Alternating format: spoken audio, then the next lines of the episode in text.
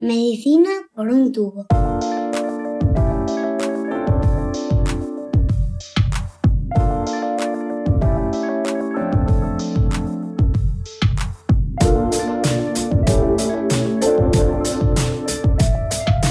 Bienvenidos a Medicina por un tubo, el podcast de Roche España en el que tratamos de ponernos al día sobre los últimos avances en la investigación médica.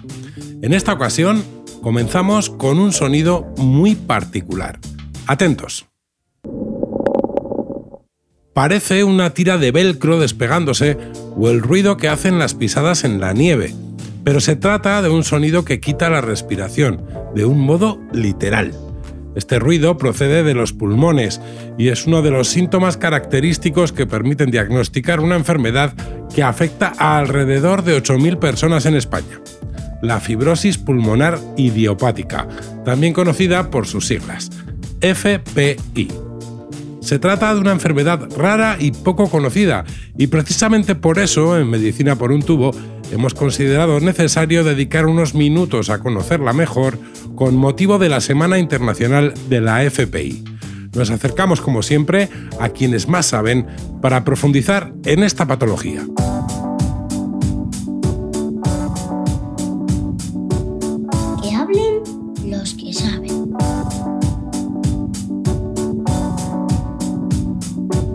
La doctora María Molina es coordinadora de la unidad de EPID del Hospital de Belviche de Barcelona e investigadora de estas enfermedades pulmonares. Acudimos a ella para conocer de primera mano el tema que nos ocupa. Doctora Molina, ¿qué es la FPI? La fibrosis pulmonar idiopática, o conocida como FPI, es una fibrosis pulmonar uh, en la cual el origen de la enfermedad uh, no se ha podido identificar uh, y que produce una sequedad progresiva del pulmón. Afecta entre 13 y 20 sujetos por 100.000 habitantes. Y, la verdad es que hasta hace poco era una enfermedad con un pronóstico muy malo, pero actualmente uh, al diagnosticarse antes, tener tratamientos específicos que inhiben la progresión de la enfermedad, pues uh, hemos podido alargar la supervivencia de esta enfermedad antiguamente conocida como el cáncer del intesticio. ¿Y cómo surge la enfermedad? Genéticos predisponentes. De hecho, hasta el 30% de los casos con fibrosis pulmonar idiopática pueden tener una agregación familiar, lo que significa que uh, dos o más sujetos de la misma familia tienen esta enfermedad minoritaria. Eh, en este sentido, uh, además de los factores genéticos, también tiene que haber algo externo que haga el daño pulmonar. Y a partir de ese daño, el pulmón, en vez de ser un pulmón sano que se repara correctamente y, hace, y funciona bien, en la reparación de ese daño que algo externo nos genera, los que tienen un problema genético lo que hacen es que reparan mal y hacen como una cicatriz que va creciendo, como un queloide en la piel, pero en el pulmón. ¿Cuáles son los síntomas y signos de la enfermedad? ¿Cómo se puede diagnosticar de un modo precoz? Uh, los signos y síntomas son muy parecidos a otras enfermedades respiratorias más prevalentes, como la enfermedad obstructiva crónica uh, llamada EPOC o conocida como EPOC, o a veces como tiene síntomas parecidos también al asma, que es ahogo en los últimos años hemos trabajado mucho en otros signos clínicos que nos pueden ayudar a identificar precozmente esta enfermedad. Por ejemplo, un signo que es común con otras enfermedades que es la tos. En este caso, sí que podemos tener alguna percepción específica para pensar que pueda ser una fibrosis pulmonar, del tipo que sea, ya identificaremos cuál, pero que pueda ser en vez de una enfermedad prevalente de la vía aérea, que sea algo que afecte a lo que sería la esponja del pulmón. Y en este caso, la tos, por ejemplo, es una tos seca, sin mucosidad, que aparece sobre todo y más predominantemente cuando la gente uh, ríe o cuando uno va a hacer ejercicio y al hacer ese ejercicio aparece esa tos seca. Y no es puntual como pueda pasar en la alergia o en otras situaciones, que va y viene la tos, sino que esa tos permanece, se hace crónica y además no mejora con, con los antitusígenos habituales. Hemos comenzado este podcast escuchando un sonido que sonaba como cuando se despega un velcro, como las pisadas en la nieve. La campaña de la que estamos hablando en este podcast se titula Sonidos que quitan la respiración. ¿Qué papel tiene este sonido como, como síntoma de la enfermedad? Pues resulta fundamental. Es, es un uh, signo de alarma que nosotros uh, le transmitimos a los médicos de familia, a los médicos de urgencia, como, como una, una, auscultación donde, sobre todo en la parte subaxilar, ah, nos puede ayudar o les puede ayudar a pensar o tener en la cabeza ese demonio que te dice, ojo, que puede ser una fibrosis pulmonar y si es una fibrosis pulmonar tiene que ir rápido para el diagnóstico. Ah, es un sonido muy característico que cuando uno entrena bien el oído ah, es fácilmente reconocible y existe y se puede encontrar desde etapas iniciales de la enfermedad, incluso antes de que en el escáner, en el TAC de alta resolución, se vea panal y por lo tanto nos ayuda a identificar pacientes lo más pronto posible. Para ello es importante ah, educar o educarnos entre todos para que ese fonendo ah, en cualquier tipo de médico de primera línea de batalla pueda estar colocado y, pueda identificar esos crepitantes secos, restallantes, y que además nos pueda ayudar a identificar muchísimas, muchísimos detalles finos sobre ese inicio de la enfermedad. Si llegamos pronto al diagnóstico, llegamos pronto al tratamiento y por lo tanto la historia natural de la enfermedad la podemos cambiar. Y en cuanto a los tratamientos, ya ha comentado algo, pero ¿cuál es el presente y futuro para los pacientes mm, desde el punto de vista de los tratamientos de la patología? En el tratamiento de la fibrosis pulmonar idiopática posiblemente es lo que más se ha avanzado en los últimos 10 años. Por suerte, en el 2011 apareció el primer antifibrótico para esta enfermedad. Hasta entonces no teníamos absolutamente ningún fármaco dirigido a lo que es la fibrosis pulmonar o el proceso fibrótico pulmonar. Y desde entonces ah, ah, tenemos las dos opciones terapéuticas actualmente en mercado. Ambos reducen la progresión de la caída de la función pulmonar y por lo tanto alargan la supervivencia de los pacientes. Esto se ha demostrado en ah, algunos ensayos clínicos y también en estudios y, lo que, y lo que es más interesante es que alrededor de todo ese nuevo tratamiento también se genera lo que se llama un tratamiento holístico o una aproximación terapéutica holística o, lo que sería global para que el paciente, para tratar al paciente con fibrosis pulmonar idiopática, no solo la enfermedad.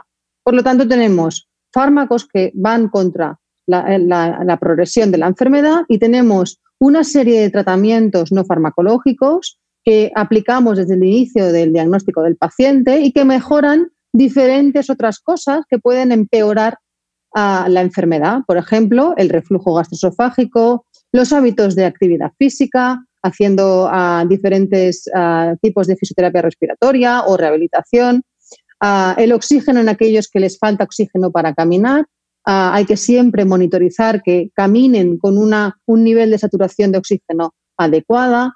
Ah, nunca olvidar lo que sería el trasplante pulmonar en aquellos pacientes por debajo de 70 años en nuestro país.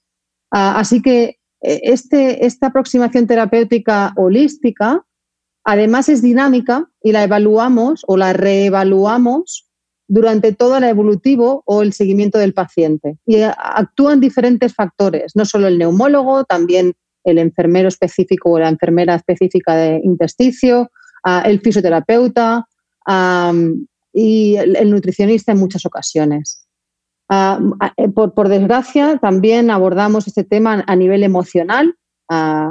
Piensen que, que te diagnostiquen una fibrosis pulmonar idiopática en algunos en algunas ocasiones es como que te diagnostiquen algún tipo de cáncer, con lo cual ah, la figura del psicólogo mm, clínico solo está pensado para oncología, pero esto es una enfermedad con mal pronóstico y por lo tanto ah, es un abordaje emocional que nos han enseñado ah, desde psiconcología de aquí del ICO a abordar, por suerte en nuestro caso, y, contamos con ese gabinete psicológico clínico para poder ayudar a algunos grupos de pacientes. Así que el abordaje es multidisciplinar, holístico, dinámico y, muy lejos de lo que hacíamos hace 20 años. Doctora Molina, muchas gracias por atendernos. Gracias a vosotros.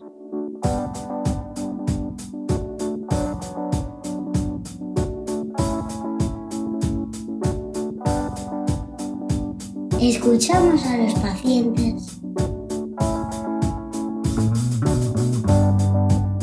En Medicina por un tubo siempre escuchamos a los pacientes. Para saber más sobre la FPI y cómo viven quienes la padecen, conversamos con Manel Peña. Él es paciente de FPI, tiene 74 años y es miembro de la asociación AIRE. Manel, ¿cuándo le diagnosticaron FPI? En julio del año 2017 me diagnosticaron fibrosis pulmonar idiopática después de hacerme pues, diferentes pruebas y biopsias. ¿Y, cómo es el día, con, el día a día con la enfermedad? ¿Cómo, además, en, su caso lo compagina con una actividad muy intensa en la asociación? Sí, o sea, lógicamente, al tener 74 años, suelo hacer una vida muy normal, suelo levantar sobre las 8 de la mañana, después del aseo y del desayuno suelo leer la prensa, y sobre las 10, 10 y media pues después de tomarme, hago, me tomo un medicamento de un ensayo clínico nuevo que hay para la fibrosis pulmonar. Y bueno, después de, del ensayo clínico suelo salir a dar un paseo aproximadamente de unos 6.000, 7.000 pasos, que viene a ser unos 4 o 5 kilómetros diarios. Hoy, como he ido al hospital clínico andando, etcétera, etcétera, pues bueno, he hecho los 7.000 pasos, ¿no? Después almuerzo un poquito, normal, porque mm, nosotros tomamos un medicamento que nos produce muchas, bueno, tenemos muchas contraindicaciones en, el estómago y solo hacer cinco comidas al día, almuerzo un poquito y ahora durante el confinamiento y ahora mismo pues me conecto a unas plataformas que hay que tenemos en aire para hacer gimnasia o un yoga y por la tarde mucha lectura. Es, es lo que suelo hacer en un día normal. ¿eh? ¿Qué consejos le daría a otros pacientes que están en su situación o que acaban de ser diagnosticados con FPI? Hemos hablado muchas veces de este tema. Cada paciente es un mundo diferente. Cada, paciente se lo toma de una manera diferente y la medicación le afecta de una manera diferente.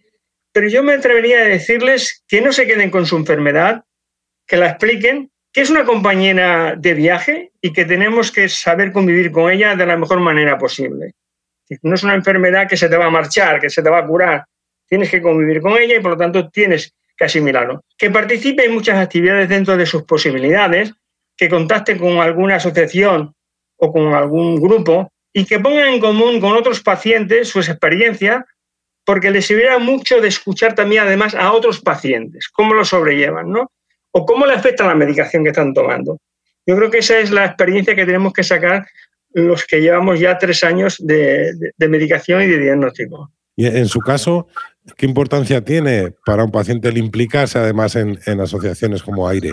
Pues tiene mucha importancia porque cuando a ti te diagnostican una enfermedad de este tipo y te están dando o estás leyendo en Google que te queda X tiempos de vida y, esa experiencia mm, tú te quedas como, bueno, lógicamente te quedas hundido, pero cuando vas en un tú a tú, como le llamamos nosotros, con otros compañeros, con otros pacientes, y te dice, no, no, es que yo llevo seis años, o llevo siete años luchando con esta enfermedad, o llevo diez años con esta enfermedad.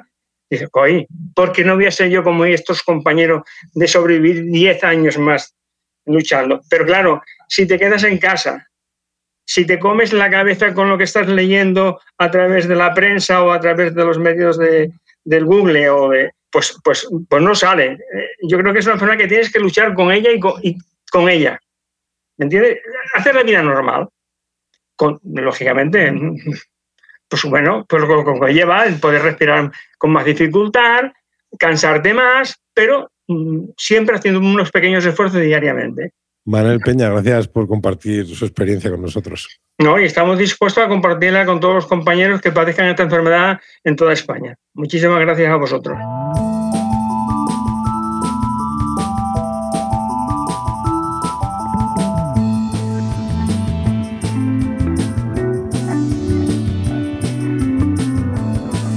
Aunque la FPI sea una enfermedad rara, cuenta con asociaciones de pacientes que trabajan para apoyar y acompañar a quienes la padecen. Carlos Lines es el presidente de la Asociación de Familiares y Enfermos de Fibrosis Pulmonar Idiopática, AFEFPI. En estos días, la asociación impulsa junto con Roche una nueva campaña de concienciación sobre la enfermedad que lleva un título que ya hemos citado al comienzo de este podcast, Sonidos que quitan la respiración. Carlos, ¿en qué consiste la campaña Sonidos que quitan la respiración? Es una campaña que con una gran originalidad pretende poner foco en el diagnóstico precoz sobre esta enfermedad. Y uno de los elementos característicos que pueden detectar con prontitud por el médico en su consulta de atención primaria es un sonido crepitante tipo velcro tras una auscultación. Este sonido específico puede dar una pista muy importante de cara a derivar al neumólogo al paciente en una etapa temprana y, por tanto, acelerar el diagnóstico con las ventajas que ello conlleva para su evolución. Se ha querido representar este sonido mediante un artista Foley que nos lo hace más reconocible a todos y especialmente para que en esa primera visita el médico tenga un elemento reconocible en forma de sonido y que le ayude a, a distinguirlo de otras patologías con las que otros síntomas la podrían confundir. Contamos también con una neumóloga experta en fibrosis pulmonar idiopática, la doctora Claudia Valenzuela, del Servicio del Hospital de la Princesa de Madrid, que nos da unas pinceladas sobre esta enfermedad y la importancia de su diagnóstico temprano. Y más allá de la campaña, ¿cuál es el día a día de una asociación como AFEPI y qué tipo de actividades soléis llevar a cabo? Sí, AFEPI es una asociación sin ánimo de lucro de ámbito estatal creada en el 2008 y constituida por familiares y enfermos de fibrosis pulmonar idiopática. Pretendemos aunar esfuerzos para apoyar a los enfermos y familiares en la lucha contra la enfermedad, mejorar su calidad de vida y trabajar para conseguir el acceso a los mejores tratamientos, así como más apoyo a la investigación sobre la fibrosis pulmonar y, en último término, su curación. Los objetivos son promover la agrupación de afectados, asesorar, apoyar e informar a las familias afectadas de la enfermedad, promover la mejora de la calidad de vida y bienestar de los pacientes, concienciar a los profesionales, instituciones, industria y sociedad en general sobre la enfermedad, fomentar la investigación científica, promover actividades de intercambio de conocimientos y su divulgación, también la representación ante instituciones y organismos, foros nacionales e internacionales, y también tenemos actividades específicas para los asociados de, de AFEPI. Y estas serían pues, eh, servicios de información y orientación, defensa de los intereses de enfermos y familiares de cara a luchar contra esta enfermedad, grupos de apoyo para pacientes y familiares, aulas pacientes y sesiones informativas específicas. Elaboramos también material divulgativo, guías, folletos, vídeos, web, estudios, etcétera, servicio de apoyo psicológico para, para quienes lo necesitan y accesibilidad que tratamos de dar vía teléfono, correo electrónico, website, Facebook, Twitter, en fin, por todos estos medios. ¿Cuáles son los principales retos a los que se enfrentan los pacientes? El primero y más necesario es su diagnóstico precoz, porque de ello depende también su futura evolución y el acceso temprano a los tratamientos. Es una enfermedad frecuentemente desconocida donde el acceso al diagnóstico no siempre es fácil. Una vez establecido su diagnóstico, es importante que el paciente cuente con toda la información sobre su enfermedad, así como los tratamientos farmacológicos y no farmacológicos disponibles, pruebas de seguimiento, oxigenoterapia, fisioterapia respiratoria, alimentación y todo aquello que le haga la vida más fácil. Para ello es importante contar con un adecuado seguimiento en centros multidisciplinares que cuenten no solo con neumólogos expertos en la enfermedad, sino con un equipo de profesionales especializados, radiólogos, patólogos, enfermera de casos, psicólogo y otros profesionales que conozcan en profundidad esta enfermedad. Indudablemente, la esperanza de los pacientes también pasa por los recursos que se dediquen a la investigación, no solo de nuevos tratamientos, sino también de las causas que producen esta enfermedad, tanto en su vertiente idiopática como familiar.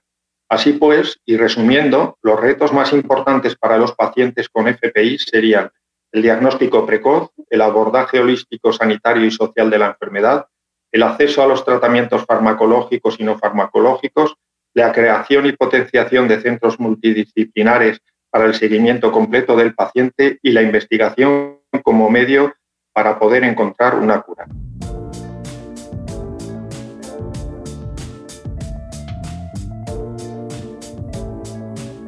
Y hasta aquí esta edición de Medicina por un tubo dedicada a la FPI. Hemos descubierto que hay sonidos que quitan la respiración, ruidos a los que debemos estar muy atentos para detectar de un modo precoz la enfermedad. Una patología como la fibrosis pulmonar idiopática puede catalogarse como rara dada su baja incidencia, pero que se dé en pocas ocasiones no significa que sea invisible. Por eso hemos querido darle voz en este episodio de Medicina por un tubo. Seguimos escuchándonos. Un saludo. Os esperamos en el próximo episodio de Medicina por un tubo.